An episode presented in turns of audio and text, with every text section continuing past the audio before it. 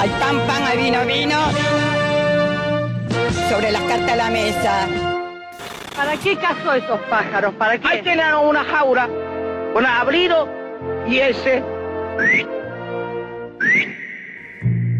El problema es que la deuda es como la faropa. Al principio es rica, pero después te mata. Vos sabés que sí.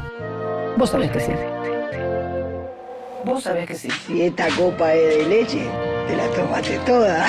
te la tomaste toda, chingüengüenza. No saben ni hablar, brutos. Vayan a estudiar.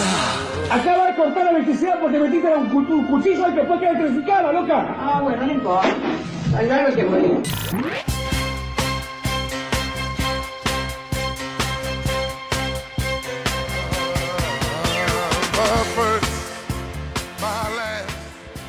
¿Cómo andan, queridísimos compatriotas? ¿Cómo están? ¿Cómo están del otro lado? ¿Me escuchan bien? ¿Se escucha bien allá? ¿Me están escuchando? ¿Sí? ¿Estamos todo ok, no? ¿Estamos todo ok? Perfecto, espectacular. ¿Cómo? A ver, para el ojete, bueno, pero como siempre, hermano, ¿qué, qué, qué, qué quisquillosos se han puesto? No estoy preguntando en términos de calidad sonora de Dr. Dre de Beat Studios. Estoy preguntando si se escucha. Estoy preguntando si la frecuencia de onda corta que captan alcanza para la transmisión de máximas verdades, como siempre, hermano. ¿Eh? ¿Cómo están, gente? ¿Cómo están? ¿Cómo anda este, cómo anda este hermoso chat? Estamos, pará. Yo no lo quiero pasar por alto, ¿eh? Estamos en el anteúltimo maga del 2021. Estamos en el anteúltimo maga del primer año de magas de la historia. Maga año cero está llegando a su final. Y hay mucha gente que está en parte emocionada, en parte preocupada, en parte tiene, tiene, tiene miedo. Tiene miedo porque dice, ¿y, y yo qué voy a hacer después? ¿Estaré huérfano o huérfana de destino? ¿A dónde iré? ¿Dónde iré cuando no queden templos? Cuando no tenga lugar para guarecerme. Soy Napoleón habiendo invadido Rusia y los rusos me quemaron todas las casas, todo el refugio. ¿Qué hago? ¿Qué puedo hacer? Y vamos a hablar un poco de eso también. Porque hay que ir preparando también los motores para lo que va a ser en algún punto un detox, ¿no? Un detox del verano. Porque mm, recordemos, ¿no? Recordemos. A ver, no nos vamos a mentir acá. ¿Cuántos somos? Somos pocos. Somos hoy una comunidad reducida, íntima. Estamos, son como 500. Hay 500 agoberos acá. 500 agoberos. Y nos conocemos bien los agoberos, ¿eh? Nos conocemos bien ya los que estamos acá. Ya tenemos nuestros carnet de afiliación. Estamos en la plataforma, el sistema AGOB, para hacer a la Argentina grande otra vez. Con 200 pesos, con 500, con 3000, como algunos locos. Pero nos conocemos bien. Y hay gente acá, vamos a decirlo. Hay gente acá. Dice que el volumen, se cayó el volumen allá, ¿eh? Guarda ahí en cabina, me dicen que se cayó el volumen. No importa, igual, ahora lo corrige, no pasa nada. Hay gente acá que está consumiendo, eh, ¿cuánto? Como 8 horas semanales de rebord. Hay gente que a mí me escriben, me escriben y me dicen, eh, loco, te veo más que a mi propia familia, ¿entendés? Así que te siento parte, parte de mi familia. Yo también, la verdad que yo también.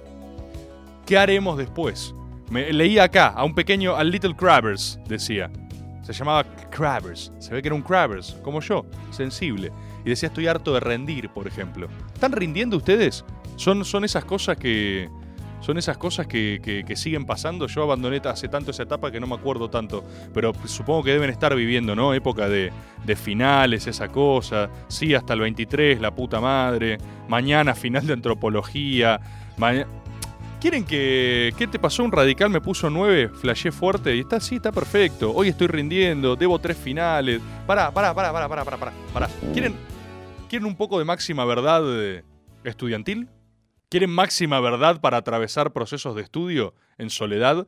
Porque yo tengo procesos de estudio encima. Igualmente, yo estudié Derecho, ¿sí? Lo cual es una trampa, no, no es estudiar de verdad, ¿sí? Eh, derecho, nosotros fingimos que sabemos cosas. Por favor, la comunidad abogaderil, la corpo, no se me enoje, ¿viste? Hay abogados que creen que saben cosas, ¿viste? Eh, y dicen, no, eh, ¿cómo vas a decir eso? Nosotros estudiamos un montón. No, no estudiamos un montón, ¿sí? Leer a Jambías no es estudiar un montón. Tenés que aprenderte un par de fórmulas nada más. Hay gente que estudia en serio. Pero, pero, todas las formas de incorporación y asimilación de verdad y posterior rendición de cuentas de ese saber tienen los mismos patrones y hay que saber identificarlos, ¿viste? Y como todo, fíjate que en cualquier dimensión de lo humano, el hombre revela su espiritualidad.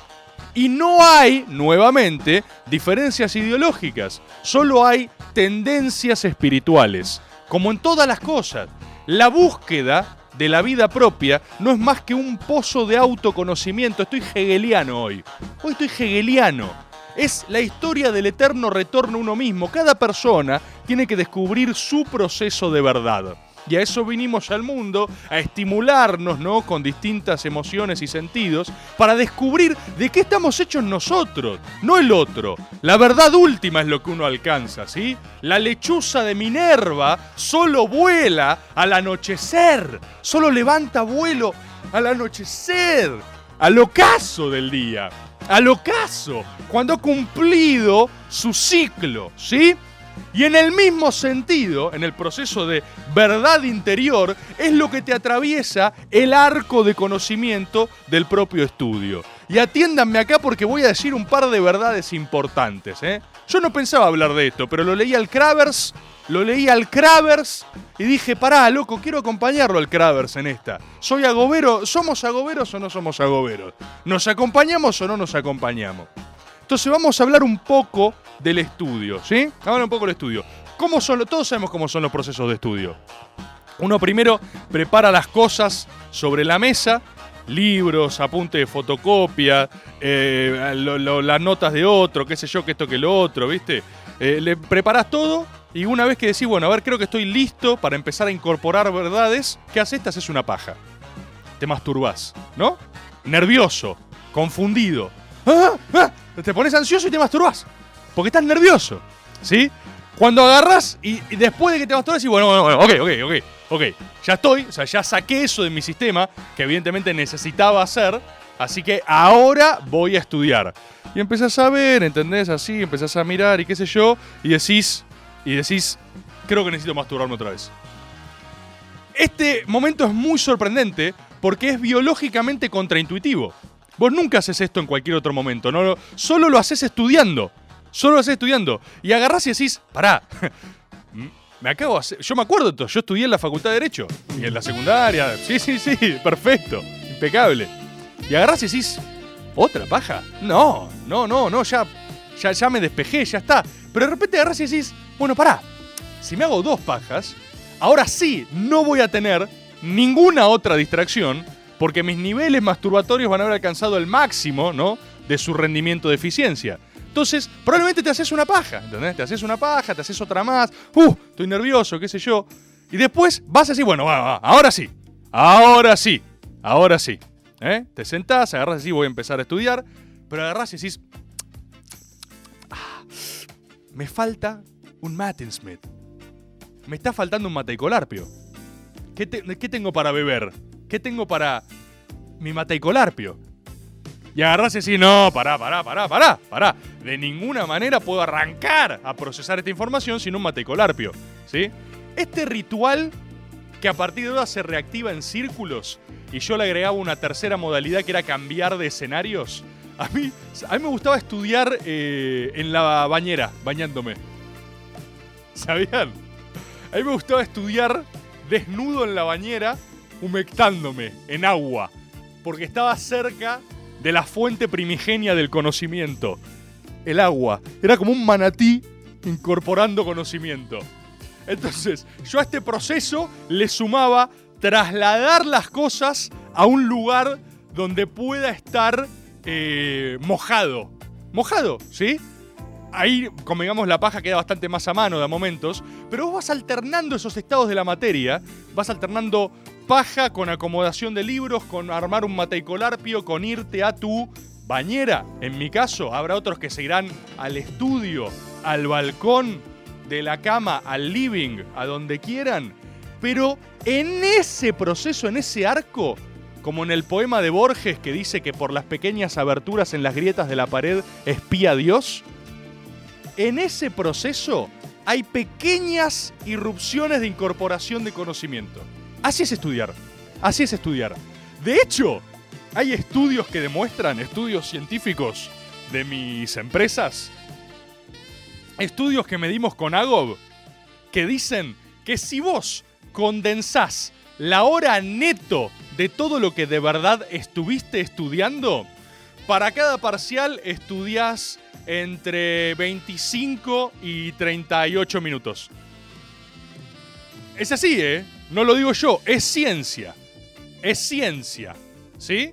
Si vos lo pasás en limpio, si vos despejás todas las variables que te distraen y concentrás toda tu atención en estudiar, necesitas 37 minutos por parcial aproximadamente. De concentración neta, ¿eh? De un estado puro de concentración. Como si vos pudieras enfocar toda. Yuka me dice, mostrame los papers. Yo ahí se los voy a adjuntar. Todos los suscriptores del sistema Agob lo van a tener próximamente a través de algún tipo de newsletter o de esa tecnología. Descuiden y, si no se los muestro con unos gráficos. Pero es así, es así. Entonces, cuando uno está estudiando, cuando uno está estudiando, tiende a ubicarse el famoso no puedo, tengo que estudiar no, tengo que rendir, no, no, tengo que rendir. Y cancelás todo y decís, a ver, llego con dos semanas. Esas dos semanas son 85% masturbación y ver contenidos random en internet y quizás hasta probablemente ver maga, ver esto y un 25% o 15, no sé sumar, soy abogado. El número que queda, estudiar puro, ¿sí? Vamos a avanzar ahora, porque esto es algo, a ver, ustedes dirán, yo escuchaste acá y vos agarrás, sos un agobero estudiantil y decís, pero esto en qué me cambió, esto en qué me ayuda. Bueno, primero es conocimiento, hermano. Primero es conocimiento. Primero adquirís la certeza de que todo parcial es salvable en 20 minutos.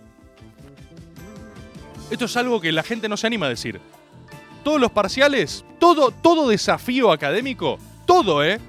No, esto no esta materia no la... Se puede, boludo, se puede. Lees en diagonal, incorporas 5 o 6 titulares, vas a pelear a lo Caruso Lombardi, vas a pelear, arañás un 4, se puede. Se puede, yo eso quiero que lo sepan, ¿eh? Quiero que lo sepan, lo afirmo. La segunda dimensión es la convicción y la certeza espiritual, y esta es la más difícil de hacer entender, hacer entender a la gente, porque acá nos encontramos con dos tipos de espiritualidades antagónicas, ¿sí? Hay una relación dialéctica en relación al estudio para con el ser humano. Hay dos formas de reaccionar frente al desafío académico. ¿Sí? A la agobera, el agobero, el creyente, el humano sensible, el interpelado por estas verdades, quien asume su condición de espectador en la dialéctica del amo y el esclavo de la vida y se somete a la servidumbre del rigor académico y elige pasar esas etapas hasta que los transfiguren a sí mismo. Es decir, el que se entrega al espectáculo de la vida sabiendo cuándo es soberano y cuándo no. Como decía Margarit Schurzener en Memorias de Adriano, cuando Adriano describía querer dominar el curso de la historia como un jinete a caballo, controlando los movimientos que puede, pero dejando ser aquellos que no puede controlar. Hermoso, qué librazo, hermoso. Y después está la otra espiritualidad. El Homus Lloronis. El Homibilis Lloronicus. Todo agobero conoce el Acá Colonte o Homibilis Lloronicus. Nelson Fenger dice, detesto a los Homibilis Lloronicus. Hominis babus, dice Gordimus Prime. Eso es una forma, hay una escuela, por supuesto muy bien Gordimus Prime, citando otra escuela, la escuela austríaca, que lo llama Hominis babus, ¿sí? Pero el Homilis Lloronicus es esa especie que se aproxima al espectáculo del máximo desafío académico con esta mezcla entre nerviosismo, ¿no?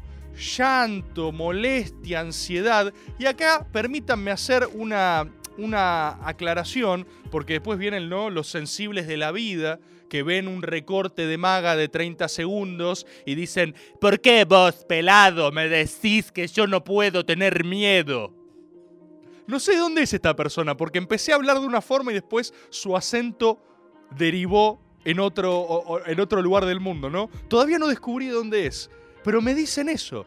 Me dicen, ¿quién sos vos para decirme que yo no puedo temer? Y yo esto lo aclaré ya cuatro millones de veces, hermano. Temer es humano. Temer es humano. De lo que se trata con la llama sagrada es que hace uno con las emociones, ¿no? Como le decía Mickey a Rocky, ¿no? Levántate, hijo de perra, que Mickey te ama. Mickey también le dice que el miedo te caliente pero no queme. El miedo tiene que, te- tiene que estar a temperatura brasa, como se hacen los asados. ¿Vos al asado lo haces frío? No. ¿Lo haces con fuego? No, tampoco, tampoco lo haces con fuego. Necesitas atemperar en el equilibrio óptimo para adquirir la máxima deliciosidad. ¿Sí? El miedo tiene que estar regulado a su punto óptimo para con eso hacer una línea que trascienda, ¿viste? Para ser un trascendente. ¿Qué le pasa al homibilis lloronicus? Ya no sé si lo estoy diciendo de la misma forma que siempre, pero no importa. Ustedes saben, son escuelas. Son escuelas. El homibilis lloronicus, como toda esta acepción espiritual en la vida, hace de ese sentimiento núcleo su narrativa central.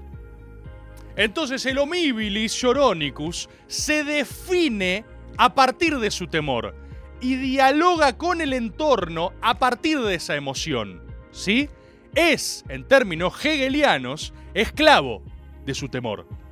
Entonces, ¿cómo reconocer al homibilis lloronicus? Mirá, yo te voy a dar otro, tri, otro, otro, otro tip, Agobero, para vos que estás rindiendo, para el que rendía antropología mañana. Te voy a decir algunas cosas que nadie más te va a decir. Agobero, vos ya sabés todo lo que necesitas saber para el parcial. Todo. Capaz te cueste creer, ¿eh? capaz decís, no, pero si todavía no repasé, vos ya sabés todo. La totalidad del conocimiento ya está en vos. Ya está adentro tuyo. La operación intelectual que tenés que hacer ahora es tener el coraje y la valentía para desentrañar esas verdades y exponerlas en el formato que te desafíe el papel, ¿sí? Pero la verdad está adentro, no afuera. Por eso, a mí me encantaba, Yuka dice, confío en vos, confía, boludo, confía. El conocimiento, el conocimiento ya está en vos. Por eso, ¿vieron ese espectáculo que se da antes de rendir? ¿Ubican ese espectáculo humano donde toda la gente está, viste, se dan vuelta en el banco para atrás y hablan, viste? Y viene uno todo nervioso con los papeles así, los tira, ¿entendés? Y agarra y escucha de cote uno que dice, oh, sí, esto es como lo dice Schopenhauer, no sé qué. Vos decís, ¡No! Vos decís, eso no estaba. Y, ahí te pones nervioso y te tratás de sentar al lado de ese y agarrás y decís, ¿hey qué? ¡Che! ¡Ah! ¿Qué era eso lo que dijiste recién? Eso entra, no entra, no, no, eso no lo estudié. Cuando entras ahí, entraste en la zona del homibilis lloroniculfio. El homibilis llorinsmith entra ahí, entraste en la zona. Y el homibilis te quiere atrapar, porque el homibilis necesita el temor, necesita esparcir el temor. Quieren un reino de miedo, quieren un reino de pánico. Y cuando vos entrás, te agarró. Y te va a empezar a citar cosas. ¿Y sabés qué dice después este hijo de remil puta? Ay, yo no sé nada, dice. Yo no sé nada. Yo no sé nada. Yo no sé nada. Termina de rendir y ¿qué dice el homibilis? Me fue re mal, dice. ¡Ay, qué mal que me fue! ¡Ay! No, me re... ¡Ay! Y empezás a comparar respuestas. ¡Ay, no! ¡Qué mal que me fue! ¡Qué mal! ¡Callado, homibilis! Ahí le dicen, va de retro, homibilis lloronicus. ¡Aléjate! ¡Alejaos, homi... Se lo dicen ahora, ¿eh? Estos días que van a rendir, van así, con un poncho sagrado, una cruz. Así quiero que caigan a rendir. Con un poncho y una cruz y van pasando banco por banco y donde los ven amuchados así, tipo, "Ah, esto entra, no, esto no entra, ¿cómo era esto? Me, me acordé, ¿me haces acordar que con los apuntes, no sé qué. Ahí clavan la cruz y dicen, alejaos, y los iluminan. Así, va a ser como en, en- en- la de, en la de Will Smith cuando les entra la luz. ¡Ah! Así se queman, se queman los homibilis. Porque no soportan, la verdad. No la soportan. ¿Sabes cómo tenés que ir a rendir? ¿Sabes a cuál le va bien en el parcial? El que llega no habla con nadie, hermano. Vas. No tenés ni papeles encima. No tenés apunte. No una lapicera tenés que llevar al parcial. Así, una lapicera. Te sentás así. No lleves ni, las ni las carpetas porque ya no vas a asimilar nada en ese momento. El conocimiento está dentro tuyo. Entonces te asentás así y agarrás y cuando está, uy, eh, ¿me prestás una hoja? Y el homíbilis se va a dar vuelta y va a decir, pero no querés repasar junto a nosotros. Estamos repasando la bolilla 16. No, no, si no me pasa nada.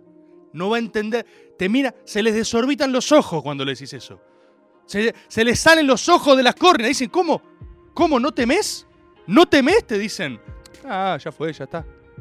El homíbilis se va a sacar 8, 9 o 10. Pero la cobardía con la que va a vivir el resto de su vida, esa, esa es la tortura del homíbilis. Vamos a una tanda y volvemos. Maga. Por Nacional Rock. Preparé todos mis exámenes para la facultad en la noche previa, el tren, subte o bondi camino a rendir, de hecho, y lo que es realmente vital, los cinco minutos previos donde todo el mundo está tirando preguntas sacadas y vos contestás y otros contestan eh, mirando furiosamente resúmenes escritos a medias que no le entendés la letra porque los escribiste a las 3 de la mañana y no tienen sentido. Eh, ese es el momento clave para adquirir conocimientos como una esponja. Eh, la noche previa, la mitad de las veces yo terminaba metiendo una siestita en el medio, que a veces duraba 4 o 5 horas, eh, para fijar conocimientos, porque ya estoy muy cansada y no estoy aprendiendo en este momento. Me voy a despertar más fresca. Eh, nunca pasó, pero sí, sí, un ritual clave. Saludos, crossover desde Auto Japonés. ¡Oh, auto japonés! Gran oyente de caricias. Escuchá, auto japonés, te doy un consejo, te doy un consejo. Esos minutos previos, déjalos, déjalos que se maten entre ellos. Escuchá, pero como quien, como quien camina por un prado de discusiones, de habladurías. Son los mercaderes del templo que expulsó Jesús. Ellos son, están intercambiando, intercambiando repasos, nerviosos, temerosos. Otro, otro dato, otro dato de estudio. ¿Sabés qué te dice el homíbilis cuando termina, cuando entrega? Me fue mal. ¿Qué dice el creyente? Estoy bien, boludo. Estoy bien. Estoy bien. Sí, capaz pifié alguna cosa, pero ¿de qué se trata, hermano? ¿De qué se trata?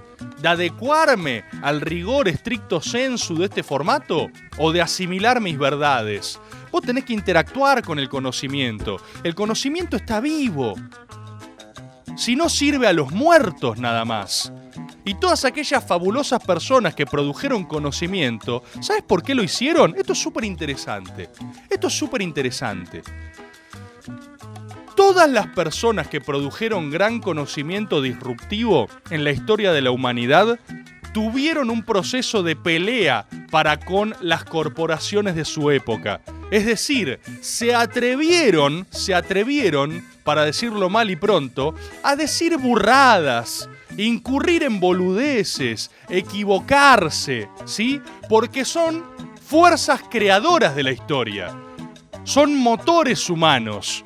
Son maquinarias de verdad. Y ese proceso es por definición imperfecto. Si fuese perfecto, es decir, que es evaluado según el canon de la época y el canon de la época lo juzga perfecto, no tiene nada de transformador. Y esto es muy difícil, es muy difícil, porque como todo es una tensión, no es ni un extremo ni el otro.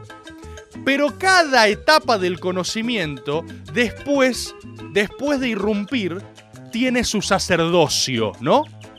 El momento en el cual la burocracia se transforma en religión. Es lo que le pasa hoy a la academia, ¿viste? La academia. No hablo de Racing, Racing tiene otros problemas. A la academia, ¿qué le pasa? Le hablo ahora, al- le hablo ahora no solo al agobero que estudia, le hablo al agobero que quiere producir ciencia. Le hablo al agobero que quiere descubrir las máximas verdades y que está aplicando para un doctorado, está ahí en el CONICET. Eh, atención, atención. Porque la gente cree que yo denosto esto. A mí me encanta la producción del conocimiento. Lo que me molesta, lo que me molesta es el conservadurismo de pensamiento. Siempre hay una tensión entre tradición y creación. Y todas las personas que estos eh, timoratos y habladores estudian y admiran son personas que rompieron con su época. Si vos querés eh, eh, por eso la ciencia hoy es tan compleja y tan forra y tan no sirve para nada. Porque abandonamos las pretensiones universalistas de nuestro conocimiento. Vos antes hablabas con Hegel y Hegel venía y te decía, descubrí cómo funciona el mundo. Cualquier persona que diga eso está loca. Pero está buenísimo. Porque de la locura se postulan universos. Vos hablás con Carl Schmitt en Tierra y Mar. Tierra y Mar se llama Una breve reflexión de la historia de la humanidad. Eso, para cualquier historiador moderno, es un sacrilegio total. Porque no lo puede hacer, porque tiene que citar fuente, porque tiene que crosschequear con no sé qué, porque tenés que tener el rigor de no sé qué poronga. Y cuando el instrumento deja de servir al humano, y el humano pasa a servir el instrumento, eso no sirve. Los instrumentos no sirven a los humanos porque si no son como la máquina. Son como la máquina, ¿entendés? Cuando el instrumento, cuando vos sos esclavo, cuando vos sos siervo del instrumento, el instrumento te liquida, te tiene agarrado de los huevos. Cuando vos estás mareado, cuando una persona, mira, cuando alguien tiene una verdad para decir, importa más que la diga a que, a que cumpla con todos los cánones de rigor estético, académico y político y no sé qué poronga. Cagate en eso. Si vos tenés una verdad, protegela, defendela como trinchera. Atacá a tus detractores, porque van a venir los detractores. Y bienvenido sea, porque si no te bancás detractores, tampoco tenías tanta verdad, ¿eh? Defendé tu verdad como trinchera, combatí y decí tu verdad. Esa es la ruta la ruta holística del conocimiento. Tenemos que postular universos, no hay que tener miedo a postular reglas universales. Por definición, no teman, nadie puede postular reglas universales, pero a la vez los que se animaron a hacerlo son los que motorizaron la historia. Y todos los sacerdotes de ese conocimiento, que frente a cada cita te quieren impugnar su veracidad, su no sé qué, si esto se ajusta, si esto tiene rigor, ellos son, temen, boludo, toda la noche se van a dormir eh, frustrados, enojados, tristes. ¿Por qué? Porque están vedados de su propia pasión. Son todas personas que ingresaron a esas carreras por enorme pasión. La tensión, por ejemplo, entre la academia y la divulgación. ¿Conocen estos debates? Quizás haya goberos que todo esto les pasa por el costado. Bienaventurados sean, porque no les sirve de nada saber esto, salvo en aquello que hay de verdad en esta porción del conocimiento hay una tensión. La academia, que está en su, en su torre de marfil, todos tienen monóculos. Vos tenés un doctorado y te sale un monóculo, ¿viste? ¡Oh! Y ves las cosas así desde el monóculo. De repente, vamos a defender a Felipe Piña. Vamos a defender a Felipe Piña. Vamos a defender a Felipe Piña. La academia, ¿qué te dice? La academia te dice que eh, Felipe Piña pifia, que esto no lo chequeó, que esto no sé qué, que esto es una mierda, que cómo va a decir esto, ¿entendés? La academia, ¿qué te dice de un Ragenbacher, ¿entendés? Yo no escucho, yo no, no lo escucho a Ragenbacher, no lo consumo a Ragenbacher, pero me encanta, me encanta una persona que agarra y diga verdades y junte un Luna Park entero. Me encanta. Quiero, no quiero un Luna Park, quiero 10.000 Luna Parks. Quiero un Luna Park enfrente del Luna Park de Ragenbacher que diga lo contrario a Ragenbacher. Quiero otros.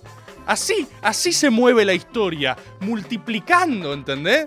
El resto, el otro, es, eh, eh, es la masa inerte de la historia. Su única función en el cosmos es ser la oscuridad sobre la cual van a resaltar las estrellas. La función es ser la oscuridad para que se vea la luz. Tienen un destino trágico. Son humanos trágicos. ¿Sí? Son necesarios, claro, porque sin ellos no podríamos ver la luz, pero tienen un destino trágico. Están encerrados, están encerrados en Torres de Marfil criticando a quienes se mueven porque no se ajusta al rigor histórico del quinto libro verga que leíste. ¿Para qué lees esos libros? ¿Por pasión por la verdad o por miedo? ¿Será que estás desesperadamente leyendo libro tras libro tras libro por miedo a equivocarte? ¿Por miedo a que puedas decir algo, algo que quizás no esté bien? ¿Te pusiste a pensar bien según quién? Bien según la misma corporación de mediocres que te valida. Porque esas personas que accedieron a ese lugar se convierten en sacerdotes de esa propia religión que profesan y le quieren cortar las piernas a la gente, a los jóvenes, a los jóvenes prodigio, a las promesas del conocimiento. Viene el joven entusiasmado, con una teoría loca, a postular un universo, y viene el profesor de cátedra, el, hijo de puta de turno, el que tiene que aprobar el no sé qué de las becas, y le dice, no, mirá, lo que, lo que vos estás diciendo está mal, ¿no leíste acaso a Adam Schnuckenflatter? Él ya estudió esto que vos estudiaste y dice que no es así. Pero qué, mediocre, ¿entendés? El propósito de la enseñanza y la instrucción es impulsar la verdad latente en cada humano, la llama sagrada de su propio conocimiento. La función de la mentoría es inspirar, no achar. La función del tutelaje es sacar lo más sagrado al interior de cada individuo. No eh, anquilosarlo con burocracia y con miedo y con, y con pretensiones de no sé qué poronga. Vos tenés que inspirar la llama sagrada. Y yo le digo, hay muchas personas a quienes ya les tiraron baldes de agua a su llama sagrada. Están encerrados en la academia. ¿Y sabés qué les pasa? ¿Sabés qué les pasa? Porque yo lo he visto. Quedan. quedan amputados después. No pueden escribir porque escriben tres párrafos y dicen, ay, pero esto no lo corroboré, ay, pero esto se contradice con lo que dijo no sé quién, ay, esto no. No importa. Hagan caso omiso a eso, digan su verdad. Van a tener el resto de su vida para refinar ese conocimiento. Eso queda al final, no al principio. Si ese rigor te lo pones al principio, te amputás tus propias piernas. La misión de la vida es descubrir esa verdad, es interactuar con lo más sagrado y lo más profundo que tenemos e ir puliéndolo como un diamante. Es como decía, ah, esta frase es hermosa, no me acuerdo de quién era, pero él decía que Miguel Ángel ya estaba en el mármol. Lo único que hizo fue liberarlo. Lo único que hice es, es liberarlo. Vos, el conocimiento sagrado ya está dentro tuyo está, está eh, ruteado. El David, mirá, mirá, Adriático Hermético. Tenemos un ejemplo. Tenemos un ejemplo, Adriático Hermético. Vos me pones el David, tres puntitos suspensivos. Así me lo pones. Mira, Adriático Hermético. Me lo pones así. El David. Así, tres puntitos. Querrás decir el David. Sí, quiero decir el David. ¿Qué importa? ¿Qué importa? La escultura está en el mármol y vos la tenés que liberar. La tenés que liberar. Liberala. Si pegás el oído al mármol lo escuchás gritándote, liberame, dice, liberame. Imagínate si Miguel Ángel, en vez de liberarlo, hubiera dicho, ay, pero todavía no aprendí la técnica Schumpeter 3. Todavía no aprendí. Eh, ¿Entendés? ¿Entendés lo que te digo? ¿Entendés lo que te digo? Quedan amputados. Quedan amputados. Me dicen que tenemos audios, hay agoberos estudiando, hay agoberos buscando verdades. A ver, los quiero escuchar, quiero hablar de esto con ustedes. Hola Rebor, cuánta razón tenés. Yo me acuerdo hace unos años estaba haciendo el CBC de Derecho. Sí. Ya soy un viejo, tengo 40. Eh, y tuve una noche de whisky, me la pegué en la pera mal al día siguiente examen de constitucional. Y, y me fue bien, me fue bien porque la verdad la tenía adentro. Un abrazo, el pelado. Un abrazo grande, hermano. Un abrazo grande, hermano. Y no sos viejo, ¿eh? No sos viejo, ¿eh? No sos viejo. José Ingenieros decía que la juventud era mera cuestión de espíritu, ¿sí? Que era la propensión en la búsqueda del perfeccionamiento propio, de una mejor versión de vos mismo. Es, solo es viejo quien cree que sus mejores días les quedaron atrás. Ahí sos viejo. Podés ser un viejo de 12 años. Un, viejo de 12 años que agarra y dice, no, yo cuando tenía 8 la rompía, te dice. Yo cuando tenía 8. Y vos decís, pero hermano, tenés 12 años. Eh, sí, por eso, ya no me muevo como antes, te dice, ¿entendés? Y tenés gente de 60 años que busca la verdad, con toda la pasión de su ser. Y la va refinando y va encontrando otras dimensiones. Y eso no sos viejo. Eso no son viejos. Pasame otro audio. Rebord, buenas. Cuando yo estaba en la facultad, el día antes a un parcial, no había empezado a preparar la materia, me quedé mirando capítulos de Joven Meteor Madre hasta las 8 de la noche, que me fui a un recital de banda 21, que terminó a las 2 de la mañana, y ahí me puse a preparar el parcial con tres speed encima, eh, y rendí a las 7 am. ¡Ahí está! Me comí media banana y me fui a rendir. ¡Ahí está! Y así se aprueba. Así se hace grande la Argentina. Ahora, fíjate lo que le pasó a este gobero. Fíjate lo que le pasó a este gobero. Su momento, es decir, la sincronía de su máxima atención, a mí me gustaba hacer esto estudiando. A mí me gustaba ponerme al límite de cuándo encontrar. yo siempre fui la ley del menor esfuerzo, siempre. A mí no me gusta esforzarme, me gusta estar cómodo, me gusta estar feliz. ¿Sí? Entonces, cuando tenía que estudiar, me iba probando a mí mismo a ver cuándo podía encontrar el punto óptimo de rendimiento. Y lo fui ajustando, ¿eh? A veces quedé ahí, muy al límite, a veces me pasé un poquito. Cuando me pasé un poquito, sentía, "Ah, estudié de... No debería haber. eh, Tenía, tenía más horas, más horas de búsqueda de mis pasiones. ¿Qué, hice estudiando esto, viste? Y, y encontrar ese punto te hace llegar a ese eh, rendimiento óptimo marginal, ¿viste? Acá en el chat están bardeando a Ted Mosby. A mí me encanta Ted. Me encanta Ted Mosby. Me encanta. Me encanta Ted y me encanta Marshall, la verdad. Me encanta Marshall. Esto es una gran discusión que podemos tener. ¿Sabes por qué me gusta Ted? Todo- ¿Cómo lo odian? Lo odian. Lo odian a Ted en el chat. Lo odian. ¿Saben qué me encanta? Empatizo mucho con la pasión de Ted eh, en el conocimiento histórico y arquitectónico de la ciudad. Apa- me apasiona. ¿Vieron cuando cuenta el capítulo que cuenta anécdotas de Teodoro Roosevelt? Teddy Roosevelt. Yo pasé un año entero de mi vida así en serio. O sea, cuando de verdad estudias la historia de Teodoro Roosevelt, no se puede creer las cosas que hizo Teodoro Roosevelt. Y lo, y lo veía y decía, no, espectacular, boludo, buenísimo. Me encantaba su pasión. Y no es lo único. Little Crabber me dice, Little Crabber, vos si sos un Crabber de verdad, conectá con tu Crabber interior. La búsqueda desesperada del amor por parte de Ted es apasionante. Pasa que no entra, no encaja. Pero es una persona cuya narrativa núcleo es encontrar su verdad interior, que en este caso es el amor, un amor correspondido, de las cosas más difíciles y más hermosas que encontrar. ¿Cómo no vas a respetar eso? ¿Cómo no vas a respetar eso? Me informan que tenemos una tanda más, díganme si me equivoco, ¿sí? Tanda cortita, una tanda chiquita. Y mándenme, mándenme más audios. Quiero hablar con ustedes. Quiero hablar, voy a seguir pasando. Mándenme sus audios. Porque hoy, hoy vinimos así, a hablar, a hablar. Vamos una tandita y volvemos. Maga. Por Nacional Rock.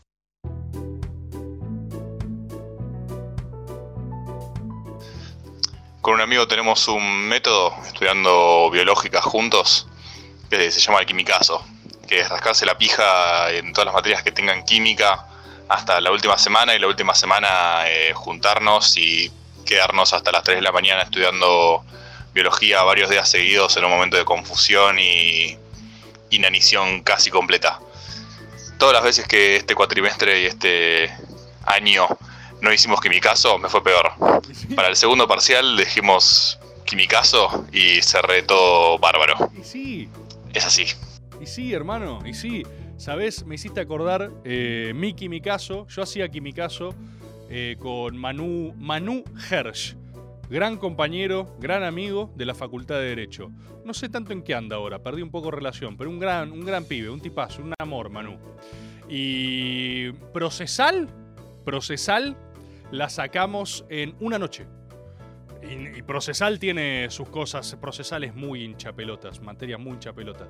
Y fueron cuando te juntan tres, cuatro parciales en un día, ¿viste? Y tenés que ir optimizando tu tiempo. De los mejores desafíos que hay. De los mejores desafíos que hay. Mejor, todo junto, mejor. A mí me encantaba. Los tres un día, dale, dale, dale, dale. Así, a cara de perro, todos. Manu era de la escuela contraria, él creía en la ciencia y el, y el repaso y, los algoritmos, y juntos construíamos un equipo perfecto. Y agarrábamos e interpretábamos todas las verdades. Una noche sacamos procesal. Y comercial también. Pasa de comercial, la tratamos con un poquito más de respeto, era un poco más larga, ¿viste? Pero qué, qué, mm, qué lindo, qué lindo también ese desafío. Hay que, hay, hay- hay que aprovecharlo, ¿eh? Hay que aprovecharlo. Pero es eso, es un, es un, es un desafío. Es un desafío. No seas ladrón, procesal es robo. Bueno, pues son todas robo. El tema es que te tenés que acordar esa fórmula. Viste, yo odio aprender de memoria. Y entonces esas cosas son las que a mí me desafían. ¿Entendés? Cuando tenés que aprender, no, plazo de tres días, plazo de cuatro, plazo de las dos primeras, toda esa poronga que digo, yo nunca lo entendí. Entonces, si quiero saber eso, lo googleo. De hecho, cuando ejercí profesionalmente, nunca le dije a un cliente, esto tenemos hasta tres días para presentarlo. No, hermano, le hablaba, lo googleaba así, decía, tres, tres días. Ya está. Lo, lo hace un mono, un mono puede ser abogado, boludo. Bueno, cuestión. cuestión. Hay tanto para hablar. Ya no queda nada de programa. La gente agarraba y decía, habla del método. El método terminó. El método terminó. Terminó esta temporada. Terminó esta temporada el método. 20 episodios. 20 episodios de absoluta verdad. Fíjense, ¿no? En esta misma lógica. En esta misma lógica entre lo establecido y lo disruptivo. Fíjate cómo el método al principio como propuesta era rechazada. El método era, era rechazado, el método agarraban y decían, bueno, pero ¿cuánto va a durar? ¿40 minutos? ¿30 minutos? Hoy en día la gente, explicaban, no mira cosas largas. La gente quiere cosas cortas. Yo dije, mira, a mí me chupa un huevo lo que quiere la gente. Yo voy a hacer un producto excepcional. Voy a un producto que cualquiera que se meta va a salir revitalizado espiritualmente y transformado. ¿Saben cuáles son los métodos que más se miran? Los métodos que más reproducciones tienen? Los más largos. Los más largos. Porque lo que la gente quiere son productos de calidad. ¿Sí? Por eso vos fijate que nuestra búsqueda es una búsqueda de profundidad. ¿Sí? Acá Pablo dice la gente no sabe lo que quiere. Eso fue una gran verdad que hemos dicho acá en este ciclo, en Maga. La gente quiere discutir con lo que pasa, pero no quiere decidir lo que pasa, ¿eh? La gente está en la cancha, quiere putear al árbitro. Nadie quiere ser árbitro.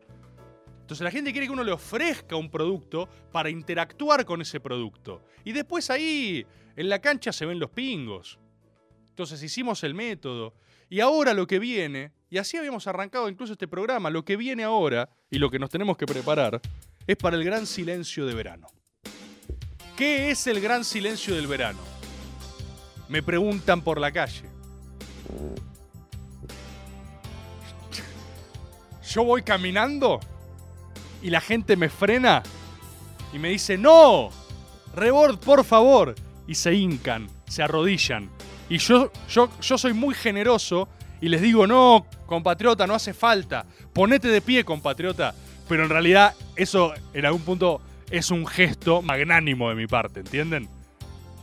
Entonces le digo, de pie, de pie, compatriota. Pero, y me dicen, oh, oh, máxima honorabilidad. ¿Qué es el gran silencio del verano? ¿Cómo nos preparamos? ¿A dónde, a dónde te irás? Y yo le digo, no, no, no. Primero, yo no me voy a ningún lado. Yo estaré aquí. Y toco su pecho, lo señalo acá. Eso los conmueve muchísimo. Hablo en plural porque esto pasó muchas veces. Esto pasa cada vez que salgo a la calle. Así, yo estaré aquí. Y eso primero los quiebra. Ya están llorando. Tipo, las primeras tears ruedan por sus mejillas. Segunda cuestión, le digo, no va a ser algo que haré yo solo. El gran silencio del verano es un ritual que precisan todos los agoberos. Porque díganme quién de ustedes no necesita un máximo aislamiento para adquirir nuevos estadios de verdades. Díganme quién de ustedes no está harto con este año. Díganme quién de ustedes no necesita bajar la persiana ya. Díganme quién de ustedes no necesita mandar a todos a la concha de su madre y hacer un poco lo que se les recante en las pelotas. Entonces, ¿qué es el gran silencio del verano? Ya les dije varias cosas. Es ante todo un ritual, es una procesión, un cruce de un umbral, uno de los tantos umbrales de nuestras vidas. ¿sí?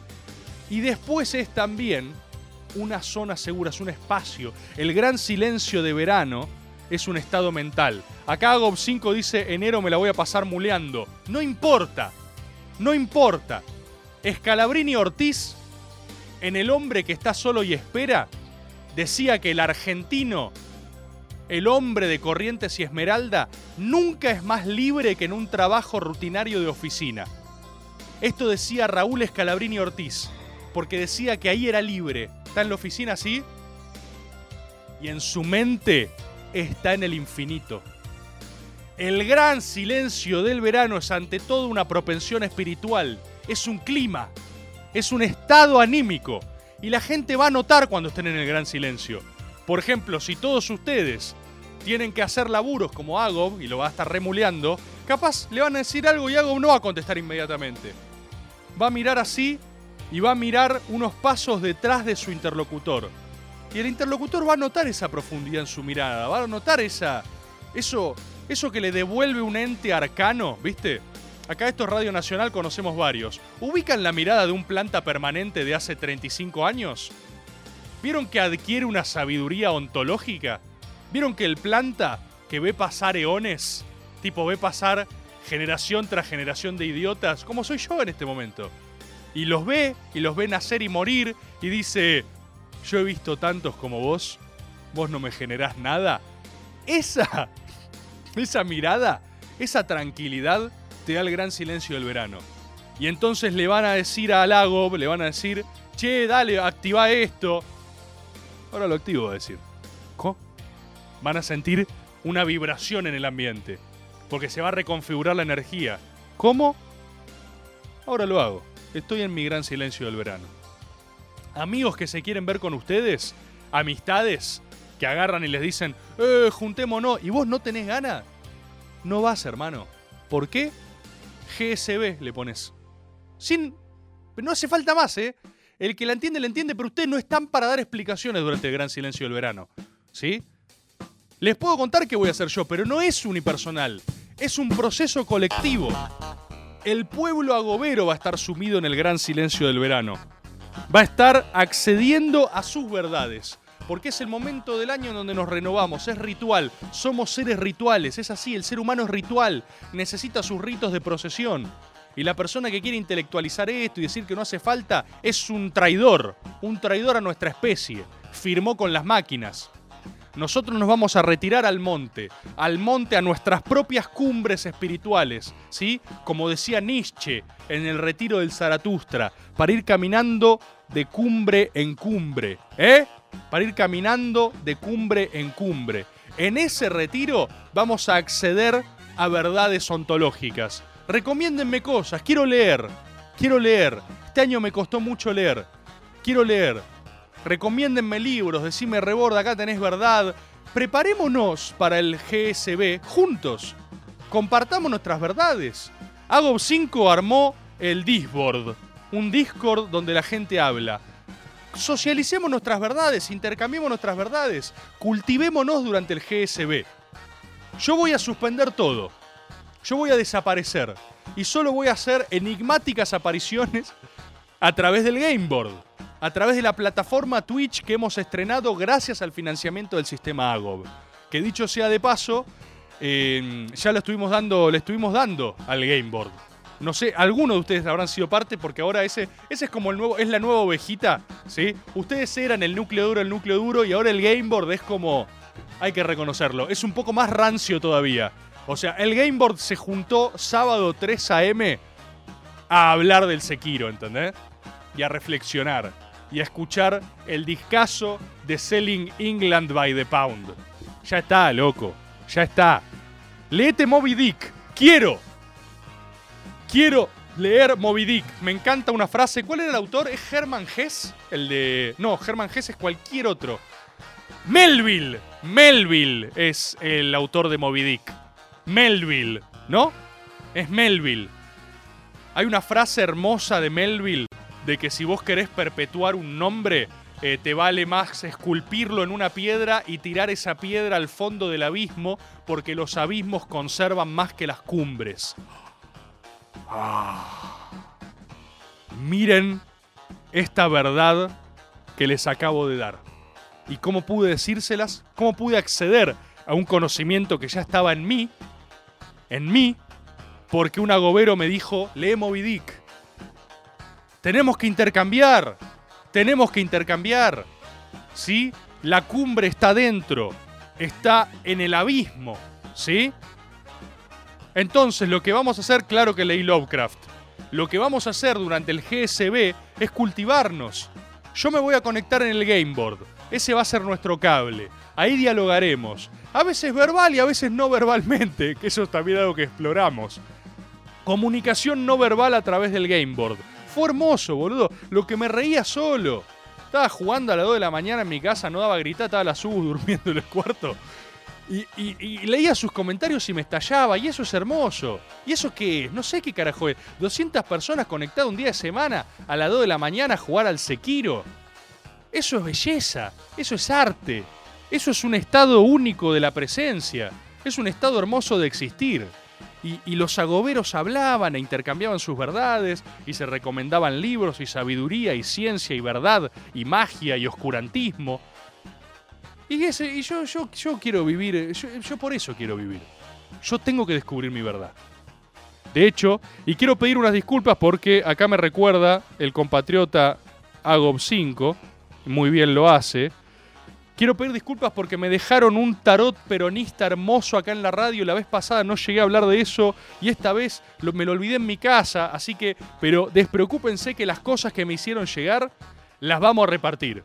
Si es acá o es a través de Gameboard o es después eh, durante las distintas plataformas del sistema Agob, lo vamos a hacer. Le quiero decir al compatriota porque aparte estaban hermosas. No me acuerdo ahora su usuario. Me acuerdo que había también Ricky Paum Paum, una cosa así de Twitter. Unos diseños tarot peronista impresionante.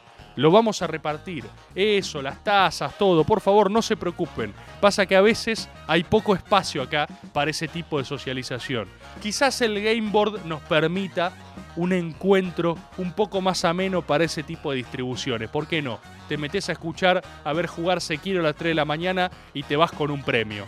Te vas de repente con un regalo. Te vas con ¿eh? una taza del método o con esas gráficas del tarot peronista impresionante.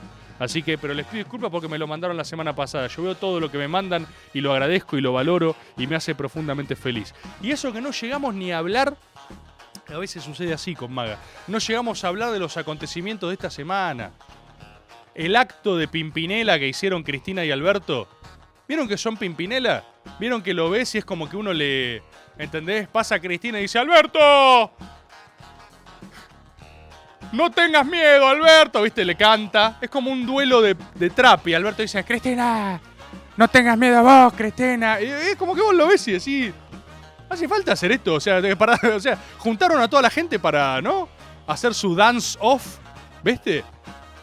Son Pimpinela, boludo. Son Pimpinela es buenísimo. Es, hace ya un par de actos que viene esta cosa de diálogo, ¿viste? Alberto, la concha de tu madre. No, Cristina, no. El próximo tiene que ser musicalizado. Yo propongo eso. A casa, a casa, a casa Rosada, musicalícenlo si está buenísimo. Le ponen música y ¿sabes qué? ¿Sabes qué? Es espectacular, un espectáculo. Y Lula, hermano. Qué poder. Qué cosa de los abismos cavernosos de la potencia humana que tiene Lula, ¿eh? Habla Lula y te habla te habla, te habla Brasil, boludo. Te habla el espíritu de la tierra encarnada en un ser humano. Es impresionante, Lula, ¿eh? Nadie tiene esa historia aparte. Nadie fue más pobre que la mierda y llegó a ese país con ese volumen y esos números. Lula habla y es como... ¡Oh, no! Los de la primera fila se incineraron. Nadie. Y no sé si entienden lo que... Nada, ese, ese, ese timbre, boludo. Esa ese vibrato, esa cosa que. No sé qué está diciendo, boludo, pero es como. Es el idioma de la verdad. Y Mujica durmiendo me pareció espectacular, ¿qué quieren que les diga? A mí nunca, a mí, a mí nunca me apasionó particularmente el mujiquismo, pero respeto a cualquier humano dispuesto a morir en la suya, porque de eso se trata la búsqueda hegeliana, y el Pepe Mujica tiene la suya. A vos te puede gustar más o menos. Y uno lo que siempre tiene que expresar es su dialéctica para con aquellas cosas que lo apasionan. Pero toda verdad se respeta intrínsecamente, porque toda verdad es buena en sí misma. Y el Pepe Mujica, Pepe Mujica no quería estar ahí. Le chupaba un huevo. Y eso, hay algo de eso que es fascinante también. Hay algo de eso que a mí también me conmueve. Me conmueve Lula y me, me conmueve el Pepe Mujica así.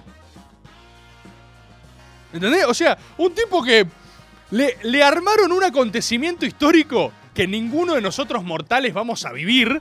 Porque no vas a vivir a hablarle a una plaza de mayo llena y decirle lo que se te recante en las pelotas.